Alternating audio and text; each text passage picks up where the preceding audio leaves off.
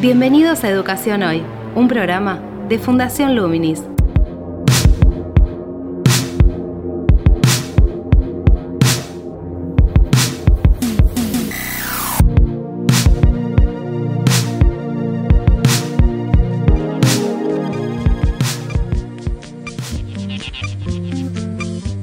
Hola, ¿qué tal? Soy Gabriel Latorre y estoy dando comienzo a Educación Hoy, el podcast que realizamos desde Fundación Luminis abordando diferentes temáticas de educación en Argentina y en el mundo.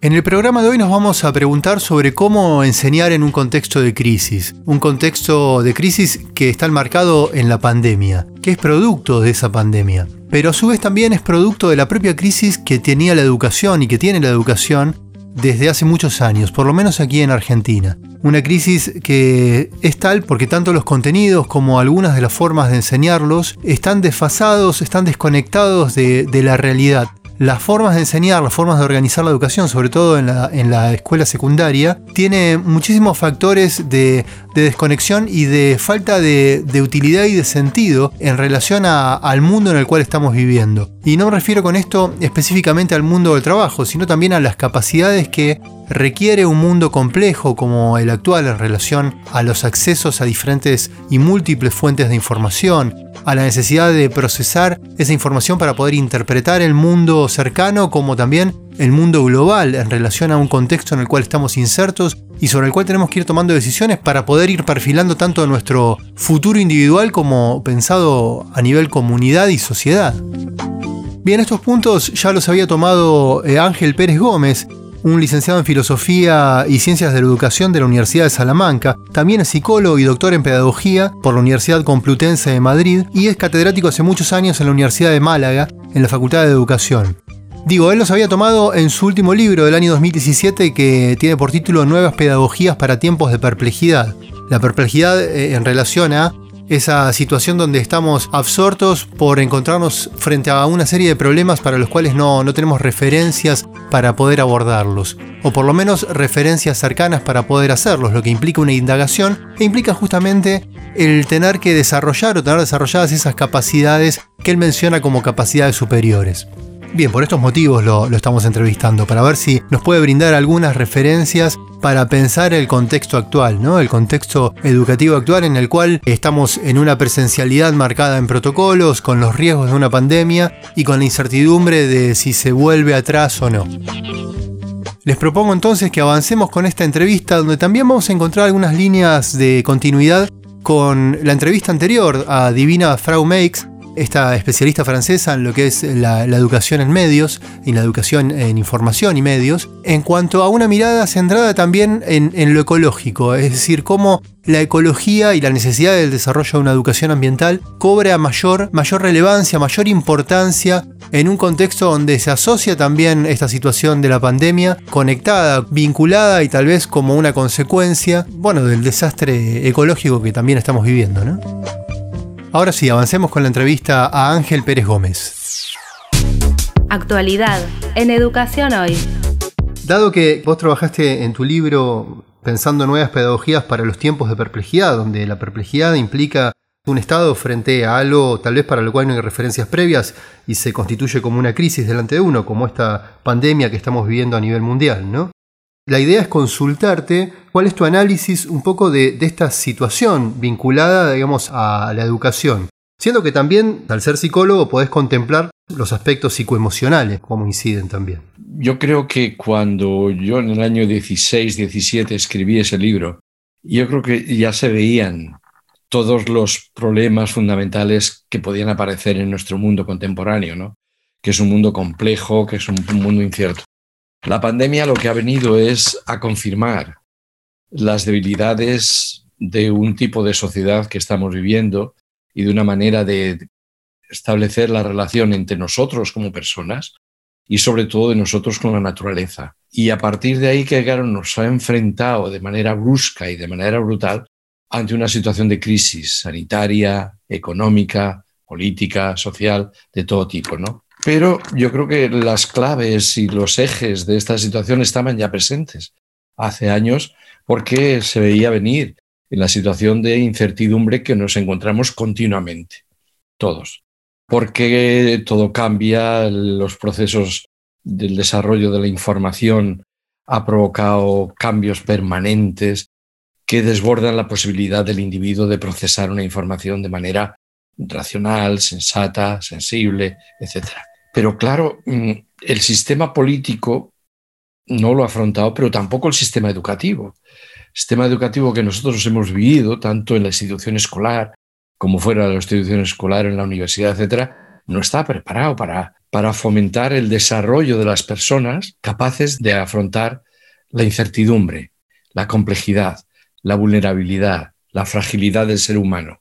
Y ante eso vivimos en un estado permanente de perplejidad. Claro, esta situación que yo trabajo bastante en el libro, yo la derivo fundamentalmente al campo educativo, pero está en el ámbito familiar, está en el ámbito social, está en el ámbito empresarial, está en el ámbito político, está en todos los ámbitos. ¿Qué hacer? Necesitamos desarrollar componentes, capacidades, competencias, cualidades humanas de nivel superior para que seamos capaces de afrontar la incertidumbre. Porque los procesos de formación que nosotros tenemos en la familia y que tenemos luego en la escuela, en el instituto y en la universidad, no desarrollan esas capacidades humanas de orden superior, sino están preparando al individuo para reproducir, para repetir, se le atosiga de una información que muchas veces ni entiende y que lo único que puede hacer es aprenderlo de memoria sin sentido para poder resolver con éxito los problemas que se plantean en los exámenes. Pero no te prepara para la vida, para una vida tan compleja como la que nosotros vivimos. Tenemos una escuela y un sistema educativo que hunde sus raíces en la Edad Media, europea, en el trivio y el quadrivium, después en la revolución industrial, que prepara a los individuos para hacer frente a las exigencias mínimas que se le plantean en una empresa, en una cadena de montaje. Algo sencillo y simple. Y para una época en la cual el individuo, la relación del individuo con el conocimiento era una relación, podríamos decir, con una metáfora muy clara de el desierto y el oasis. El individuo vivía en su vida contemporánea en un desierto y se acercaba unas horas, unos días, unos meses, unos años a la escuela como si fuese un oasis para beber, para incorporar toda la información que podía que le sirviese después para la vida posterior, en su desierto habitual. Eso no es así desde mediados del siglo XX y sobre todo la última parte del siglo XX y primero del XXI, vivimos en la sociedad digital, globalizada, totalmente saturados e hipersaturados de información. Pero la escuela no ha cambiado. Y la escuela preparaba precisamente para aquel mundo. Pero el mundo actual no tiene nada que ver. Entonces, lo que hace la escuela tradicional, convencional, que proviene de aquella época, es preparar al individuo para que incorpore información y reproduzca información. Pero no es esa las exigencias y los retos del mundo contemporáneo que son mucho más complejos. Esta situación eh, pone justamente en juego esto que, estás planteando como una necesidad que, que, de alguna manera estaba postergada. En el sentido de que, eh, por un lado, lo que está sucediendo no, no, tiene referencias previas a nivel generacional. Digamos, en nuestras generaciones anteriores no se vivió algo así. Eh, tal vez, bueno, lo que fue la gripe española, pero en 1918. Digo, un chico que hoy está cursando, eso lo vio su bisabuelo y no lo conoció, no hubo una transmisión de esa situación. Eh, y a su vez está pasando en todos lados al mismo tiempo. Con lo cual, también la necesidad de poder procesar la información en el sentido de que hemos visto cómo la ciencia se desarrolla digamos, en, en, crudo, ¿no? Por estos idas y vueltas en relación a la producción de las vacunas, a si funcionan o no, marchas y contramarchas, informaciones que se contradecían de un día al otro.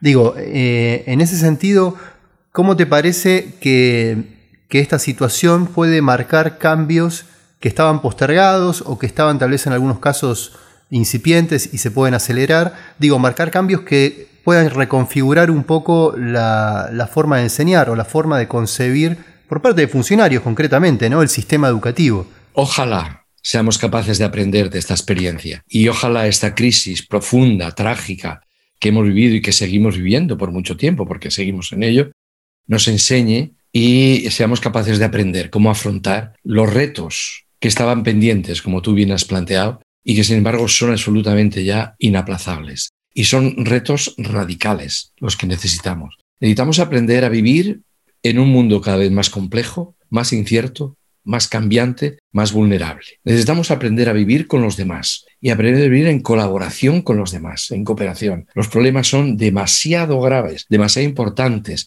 y demasiado abrumadores para ser capaces de afrontarlos de manera individual. No funciona el individualismo extremo al que, hemos vivido en los últimos años para sálvese quien pueda, etcétera, no funciona. La pandemia a todos nos ha afectado. Y hay que aprender a, modificar sustancialmente el modelo político, el modelo social, el modelo económico, el modelo ecológico y el modelo pedagógico, educativo. Tenemos que aprender a vivir con los demás en cooperación y tenemos que aprender a vivir con el mundo, con la naturaleza, de manera ecológicamente sostenible, porque si no, lo que nos ha parecido ahora nos puede aparecer dentro de cinco, seis, siete, ocho años, de la misma manera otra vez porque o tratamos bien la naturaleza y nos concienciamos de que somos parte integrada de la naturaleza y no los señores de la naturaleza que la destruyen, sino que la respetan, o padeceremos la revancha precisamente de la naturaleza en la imagen de estas pandemias. También desde el punto de vista económico, necesitamos una economía para la vida y no una economía para el beneficio del capital. Y habrá que ver la manera de producir la manera de distribuir y la manera de consumir que favorece una vida sostenible y un bienestar de todos y para todos. Y desde el punto de vista educativo, a mí me parece que se requieren transformaciones radicales en el currículum, en la forma de enseñar y aprender, en la institución escolar, en el rol del profesorado y en la forma de evaluar. Transformaciones radicales, todas en una misma orientación, ayudar a los aprendices a que construyan recursos de comprensión y de actuación de alto nivel. Es decir, pensamiento práctico, crítico y creativo. Y a lo mejor no nos valen muchas de las cosas que estamos haciendo, que es transmitir información que no provoca desarrollo del pensamiento. Solo nos sirve aquella información que somos capaces de convertir el conocimiento y el conocimiento en pensamiento o sabiduría. Y claro, eso requiere una institución y un dispositivo escolar distinto y nuevo. Con respecto al currículum, tres ideas fundamentales. La primera, es necesario afrontar un currículum que plantee los problemas fundamentales que vive el niño y la niña en el ámbito social contemporáneo. Segundo, debemos de organizar el currículum no en torno a disciplinas, como hasta ahora, jerarquizadas, sino en torno a problemas, a casos, a situaciones, a proyectos, porque son los que vinculan al aprendiz de manera que le capturan su interés para poder descubrir qué está pasando. Tercero, menos es más. Mucha menos extensión en el currículum que trabajamos en la escuela y mucha más calidad, mucha más profundidad. Tenemos un currículum de kilómetros de extensión y milímetros de profundidad. Queremos que el niño en pocos años lo vea todo, en todas las disciplinas y a lo largo de toda la historia. Y así no funciona, porque el niño así solo es capaz de aprender datos para reproducir de memoria. Menos es más.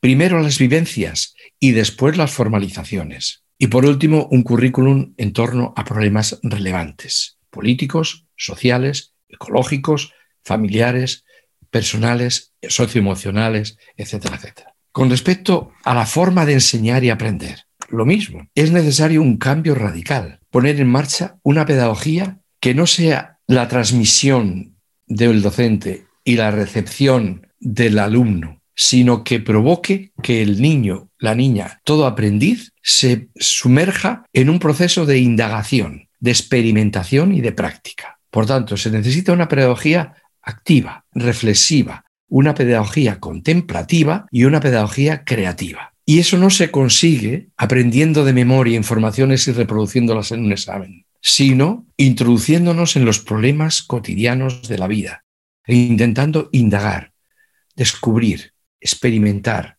racionar, proponer alternativas, crear y recrear. Pero esa forma de enseñar y aprender requiere la alianza de los aprendices, que los aprendices se ilusionen con las tareas que están haciendo descubriendo el asombro, la magia, el absoluto poder descubridor que hay en la naturaleza, en la vida, en todo. Pero para eso requiere un espacio de confianza, un espacio de cariño, de ternura, de sentirse que en la escuela y en cualquier entorno educativo puede explorar con los demás y con los compañeros y colaborar para descubrir los misterios de la vida. En física, en química, en biología, en psicología, en sociología, en arte, en música, en teatro, en todo. Y que el error no es un objeto de sanción, sino que es una ocasión de aprendizaje para seguir aprendiendo y no cometer los mismos errores en el proceso de aprendizaje. Y eso requiere entendernos, crear un clima de confianza y crear un clima de intercambio, de colaboración mutua y de apoyo mutuo, de alianza entre los aprendices. Eso requiere también que seamos capaces de provocar el desarrollo autónomo de cada aprendiz. Es decir, que cada aprendiz tiene que tener la libertad para ir eligiendo qué quiere aprender cuándo lo quiere aprender, cómo lo quiere aprender y por qué lo quiere aprender y para qué lo quiere aprender. Es decir, que nosotros debemos de ayudar a los aprendices a que vayan construyendo su propio singular y autónomo proyecto de vida, como personas, como miembros de una sociedad y como profesionales, para que elijan qué tipo de profesionales quieren ser y cómo lo van a desarrollar a fondo, con todo su interés, con la ilusión de ser los mejores profesionales. Este último punto que planteas en relación al desarrollo de la, autonomía, cuando lo mencionabas lo pensaba en relación a algo que aquí se viene también incipientemente planteando, que es el trabajo por proyectos. Es decir, también con lo que mencionabas en relación a, poder hacer un abordaje desde múltiples perspectivas, son múltiples disciplinas, son múltiples docentes que pueden acompañar a un alumno dentro, dentro de una institución en algún aspecto de un proyecto. Digo, ese proyecto implica que también los chicos los estudiantes puedan tomar un problema de su realidad cercana, con lo cual también hay una autonomía en la decisión y hay una autonomía tal vez en la búsqueda de que en esa investigación puedan buscar algún tipo de, solución a ese problema, ¿no? Digo, y ahí viene la cuestión de salir de la escuela también, ¿no? No algo que quede dentro de las paredes. Evidentemente, es, es tomar conciencia de la porosidad de los límites. La escuela no puede ser una cápsula cerrada y aislada. No, los problemas que tenemos que trabajar en la escuela son los mismos problemas que hay en la vida social cotidiana. Pero les pedimos que estos niños y estas niñas de hoy, el día de mañana, sean profesionales con capacidad de iniciativa, de autonomía, de creatividad, y en la escuela no les permitimos que tengan la menor capacidad de iniciativa, de autonomía ni de creatividad. No se puede desarrollar la autonomía. La autonomía es un binomio de libertad y responsabilidad. Si no les damos libertad, no les podemos exigir responsabilidad. ¿Les exigimos responsabilidad para que nos obedezcan? No, así no se construye un individuo autónomo. El individuo autónomo se construye cuando se le permite libertad de opción y ahora se le exige responsabilidad con respecto a esa libertad. Por tanto, la tarea nuestra como docente no puede ser tampoco únicamente solo la transmisión de información o de conocimiento. Somos los profesionales del aprendizaje educativo. Nuestra responsabilidad es provocar en cada alumno, en cada niño y cada niña, el aprendizaje que realmente le sirve a él para construir de manera autónoma su propio proyecto de vida. Perdón que te interrumpa, pero hay algo que me, que me queda reverberando ahí que es, eh, sí, es necesaria esa autonomía, sí, es necesaria esa autonomía en función también de problemas que plantean una crisis gigantesca, es decir, en todos los órdenes de la vida cotidiana, pero a su vez eh, estamos todos enmarcados, y sobre todo los chicos, cuando van a la escuela también, en protocolos que van delimitando eh, cuestiones que antes las teníamos naturalizadas y que hacían parte de una libertad hasta del andar, del vincularse con el otro físicamente, del uso de los espacios, de los tiempos de uso de espacios, hasta de, cuándo puedo hablar porque me tengo que tapar la boca con, un barbijo o un tapabocas. Digo, eh, eso también configura un contexto donde hay una coartación de la libertad, más allá de que sea necesario a nivel, a nivel este, de seguridad sanitaria, ¿no? Pero también van, van configurando una, una mentalidad en torno al miedo, en torno a lo que puedo y lo que no, que se puede terminar introyectando y coartando esa, esa otra digamos, necesidad también vital de, formar una autonomía ¿no? y una capacidad de, ser libre de decidir para resolver problemas para los cuales tampoco tenemos muchas referencias. Pero eso, el la niña, el niño, el joven o el adulto, todos nosotros entendemos clarísimamente cuáles son los límites de la libertad que ahora tenemos precisamente para afrontar los problemas de supervivencia de la vida que está siendo atacada por este virus. Y otras son los problemas de restricción gratuita de la libertad. ¿Dónde está la libertad? La restricción necesaria de la libertad es, por ejemplo, la necesidad de que yo me tape la boca, que yo guarde las distancias y que ahora me reprima el, deseo que tengo de dar un abrazo. Pero no tengo ninguna limitación que no sea gratuita que me impida la libertad de pensar, de decidir y de actuar, admitiendo los límites sanitarios pero no otros límites arbitrarios. Ok, eso, eso lo entiendo, perdón que te interrumpa, pero digo, opera el miedo. Y el miedo, digamos, de manera inmanente, también va, va a ser como una capa que, que filtro, que contenga ciertos impulsos, digamos, de, de autonomía en cuanto al uso de una libertad en otros órdenes de la vida. Por eso, cuanto antes situemos el miedo en sus límites precisos y adecuados, que son los sanitarios, y no ampliemos esos límites a otros territorios como son políticos, sociales, familiares, psicológicos, etc., antes seremos capaces de que los aprendices distingan perfectamente y no se dejen someter por un miedo universal que ahora se contagia, como tú bien estás planteando, a todos los ámbitos del hacer y del saber. No, el miedo es a un proceso biológico concreto que está produciendo una enfermedad. Y debemos de situarlo ahí para saber cómo afrontarlo, pero limitando de todos los demás ámbitos en los cuales debemos de ejercer la libertad. La libertad permanente que nos exige además colaborar con los demás precisamente para afrontar dónde están los orígenes de esa amenaza. ¿Dónde están los orígenes de esa amenaza? Precisamente a lo mejor están en un sistema político y económico que está permitiendo la destrucción de la naturaleza. Dediquémonos a pensar, dediquémonos a discutir y a debatir, dediquémonos a proponer alternativas para hacer frente a esas situaciones que quizás no provengan de un mundo de azar, sino que estén provocadas por una manera política y económica de actuar, de producir y de consumir. Y discutámoslos entre todos y permitamos que los individuos y los niños afronten esa necesidad. Mira, hay una experiencia de aquí de un instituto en Málaga que tiene niños de secundaria nada más, desde 14 a 16 años. Desde el momento en que se dictaminó la cuarentena, ¿qué ocurrió? Que modificaron totalmente el currículum, la forma de enseñar, la forma de trabajar, la forma para analizar qué era la pandemia. Y entonces esos adolescentes se dedicaron a investigar en colaboración, en grupos, e hicieron trabajos maravillosos de cuál era el origen biológico, ecológico, económico, político, social, y qué se estaba haciendo en Málaga, en la sociedad andaluza, en la sociedad española y en la sociedad más universal con respecto a la pandemia y qué se podría hacer. Es decir, un problema que nos tiene angustiado a todos se convierte en objeto de investigación, en objeto de estudio, y en objeto de debate, y objeto de aprendizaje y en objeto de propuestas sociales y políticas. Eso empodera a los niños, porque además, claro, estaban viendo y llevaban ejemplos de todo tipo y se vincularon allí ejemplos de cómo reaccionaban las enfermeras, los médicos, los artistas, de cuáles habían sido las iniciativas que estaban provocando el desarrollo de la solidaridad humana entre unos y otros, qué hacían los cantantes los poetas, los literatos, los científicos, los políticos.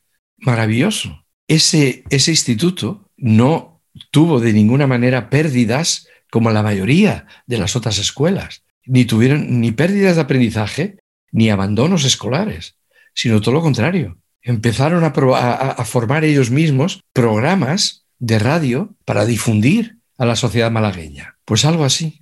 Y entonces se sitúa el, miedo allí donde debe estar y no de manera absolutamente de simulacro y como una amenaza general que nos invade todo y que nos impide tener libertad para crear, para proponer, para transformar, etc. ¿Esa experiencia la hicieron en forma virtual o presencial?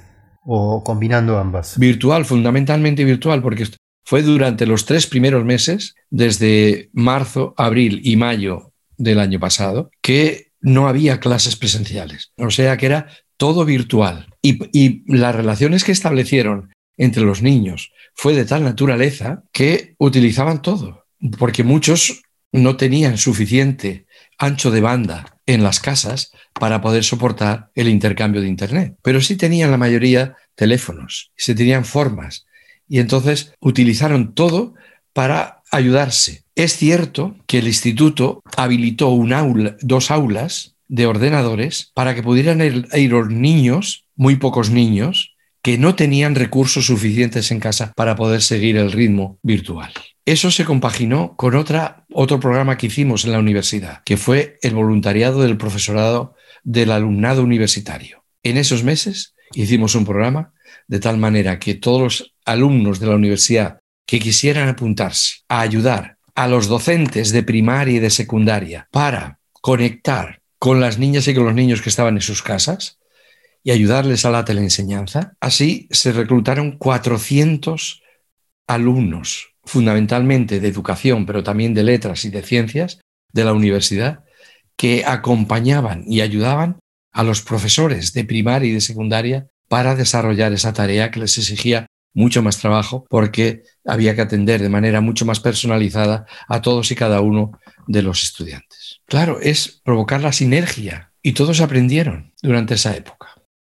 Para hacer también una síntesis en relación a estas dos experiencias que estás planteando, vinculado también a, a un aspecto que desarrollas en tu libro, y que también esto quedaría como una referencia para un docente, un directivo un funcionario que escuche. ¿Cuáles son las, capacidades que vos definís como de orden superior, que es formar, digamos, esas habilidades necesarias para el desarrollo de este tipo de actividades, teniendo en cuenta también este contexto y los cambios que uno aspiraría que, se den ¿no? en el orden educativo? Mira, normalmente la, la escuela convencional que conocemos es una escuela de talla única que desarrolla fundamentalmente la capacidad de procesar información en el nivel inferior. Y es el nivel de reproducción, es el nivel de decodificación y es el nivel de aplicación sencilla y simple. Los problemas contemporáneos y los problemas reales de la vida, tanto en el mundo biológico, social, sanitario, político, cultural, etc., son problemas complejos que requieren capacidades de nivel superior o de orden superior. Y esas capacidades son holísticas, es decir, que implica el desarrollo al mismo tiempo de conocimiento, habilidades, actitudes, emociones y valores. Por tanto, nosotros tenemos que convencernos como docentes que en la escuela, desde infantil hasta la universidad, somos los responsables de ayudar a todos y cada uno de los aprendices a que desarrollen la capacidad de adquirir conocimiento, desarrollar habilidades, gestionar sus emociones, cuestionar sus creencias, sus actitudes y autorregularse para construir esos, esas capacidades complejas. Esas capacidades complejas son sistemas de comprensión y acción. ¿Cuáles son a mi modo de ver? Tres fundamentalmente. Una, capacidad de utilizar el mejor conocimiento disponible de manera disciplinada, de manera crítica y de manera creativa. No es reproducir, repetir, memorizar y devolver información, sino utilizar el conocimiento de manera disciplinada, no arbitraria, no de cualquier manera, sino de manera disciplinada. Para eso hay que recurrir a las ciencias, las artes, las humanidades, etc. De manera crítica, sabiendo que el conocimiento es una construcción subjetiva temporal y contingente, y que no hay verdades absolutas, sino que vamos construyendo y vamos adquiriendo cada vez mayor peso de verosimilitud y de manera creativa, para ser capaz de comprender, comunicar, actuar y evaluar. La segunda es la capacidad de vivir y convivir en grupos humanos cada vez más heterogéneos. Tenemos que provocar que los niños aprendan y las niñas desde bien pequeños hasta que sean adultos a vivir y a convivir en favor del bienestar de todos, sabiendo que vivimos en una sociedad cada vez más heterogénea, más diversa, más multicultural, más multilingüística, más multireligiosa, etcétera, etcétera. y tenemos que aprender a convivir. Y esta me parece que es uno de los objetivos fundamentales de la escuela del futuro porque es el que menos tenemos desarrollado. Tenemos desarrollada la capacidad científica y técnica para que desaparezca el hambre en todo el mundo. ¿Por qué no desaparece?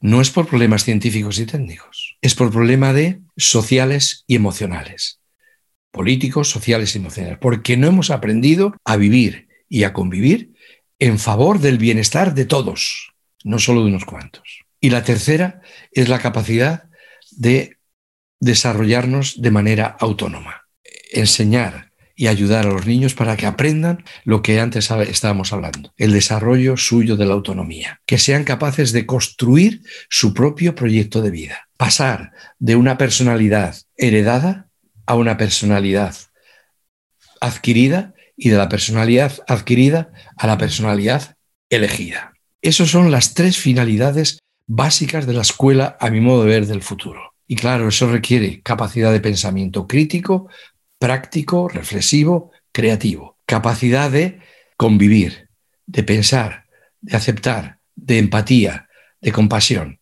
y capaz de autorregulación personal y en cooperación. Te invitamos a participar de Educación Hoy a través de las redes sociales de Fundación Luminis arroba infoluminis o nuestro sitio web www.fundacionluminis.org.ar.